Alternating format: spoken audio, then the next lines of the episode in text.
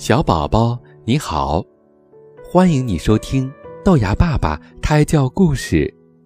今天的故事名字叫做《两兄弟》。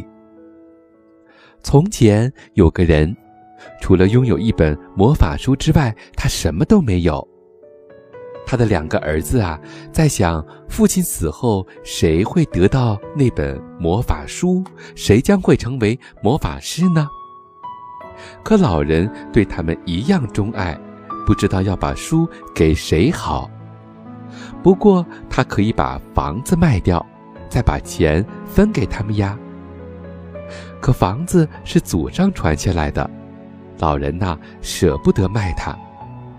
终于，他想出了一个好主意，他把两个儿子叫到跟前说：“现在呀，你们都出门去各学一门手艺。”待学成归来，看谁的本领高，魔法书就归谁。儿子们都很赞同。老大要做建筑师，老二呢，打算做木匠。他们约好了回家比武的时间后，便各奔前程了。约定的时间很快到了，两兄弟呀，按时回到了父亲的身边。不过，他们不知道如何找到最好的机会来展示各自的本领，于是只好坐下来商量。就在这时，下雨了，对面的茅屋因雨水的冲刷倒塌了。老大急忙说：“太好了，我马上就要翻新这座房子。”于是他和泥搬砖盖房子。太阳还没下山的时候啊，一座崭新的房子就已经出现在他们的面前。干得漂亮！老人赞叹道：“如果你的兄弟不及你，魔法书就归你了。”这时，老二说话了：“爹，如果你愿意，该让我做一回了。”他就用哥哥盖房子剩下的边角料开始做工。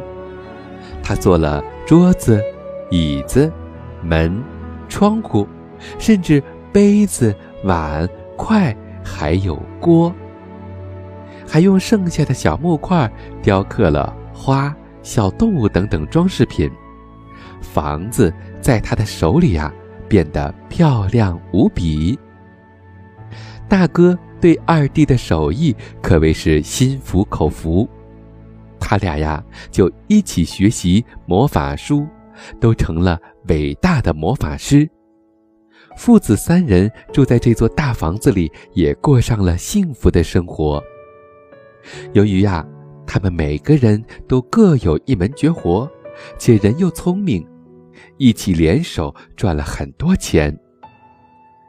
小宝宝。今天的故事你听明白了吗？其实我们每一个人呐，都可以学习很多的记忆，不一定非要得到父母所留给我们的东西，我们一样也可以过上很好的生活。当然，要想过上好生活，需要靠我们辛勤的双手去创造。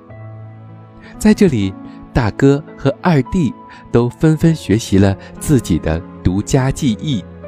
所以，两个人即便是没有魔法书，也可以过上幸福的好日子。小宝宝，从现在起呀，你就要有学习的意识啦，多多学习一些本领，这样你以后也会和爸爸妈妈过上幸福的生活。今天的故事出自童话故事精品。